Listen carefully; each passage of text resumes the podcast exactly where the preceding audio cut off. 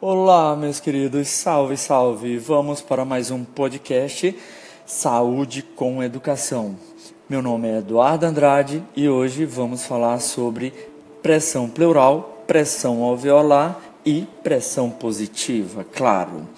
É, o pessoal andou reclamando, dizendo que eu estava falando de uma forma muito estranha, né?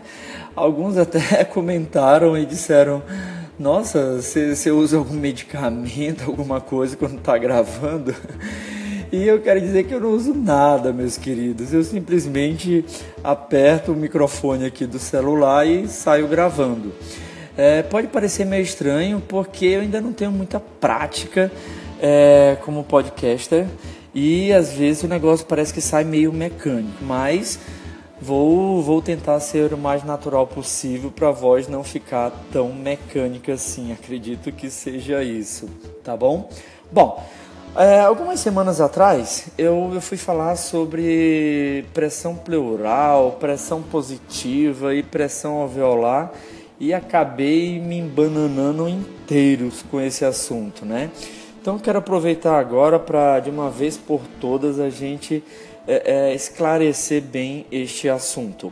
Bom, o que, que acontece? A nossa respiração fisiológica é uma respiração por pressão negativa, ou seja, os meus músculos inspiratórios se contraem, a minha pressão pleural ela já está negativa e aí, devido a uma diferença de pressão, ou seja, o meio externo, o ar atmosférico é positivo, o meio interno, a pressão intrapleural e a pressão alveolar, né, são mais baixas. Então, isso por diferença de pressão, o ar se desloca do ponto de maior pressão para o ponto de menor pressão. Simples assim, gradiente de pressão, não é isso? Bom, quando é, o indivíduo né, está por exemplo, sedado e sendo ventilado através de um respirador mecânico, o processo não ocorre exatamente desta forma. O que ocorre? Devido à ação muscular estar inativa, ou seja, eu não tenho contração da musculatura respiratória, para gerar pressões pleurais mais negativas e, consequentemente, pressão alveolar também mais negativa, o que, que ocorre? A máquina, né, através de um gerador de pressão, insufla o pulmão com pressão positiva. Ora, se eu não tenho ação muscular para negativar a pressão pleural nem a pressão alveolar, então a pressão alveolar ela se eleva. Ao invés de ficar mais negativa, ela tende a ficar positiva, se aproximando do zero.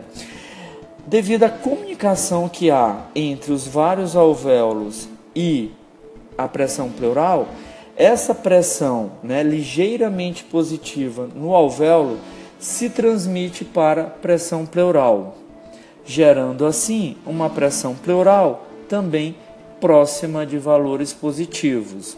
Ou seja, na inspiração fisiológica, a pressão pleural ela fica mais negativa, atingindo valores aí em torno de menos 5, menos 8 centímetros de água. E na pressão positiva, no respirador mecânico, essa pressão alveolar ela tende a se aproximar de zero. Ela tende a se aproximar de zero. Por quê? Porque a pressão alveolar também se aproxima de zero. E é essa pressão alveolar que é transmitida para a pressão pleural, tornando assim ela mais positiva, ou seja, tornando assim ela mais próxima do zero. Beleza, galera? Espero ter esclarecido aí essa, essa dúvida que realmente é, é, embananou um pouquinho a explicação que eu havia dado anteriormente. Valeu, tchau, tchau. Para mais conteúdo, visite o meu blog duduandrade.com.br. Valeu!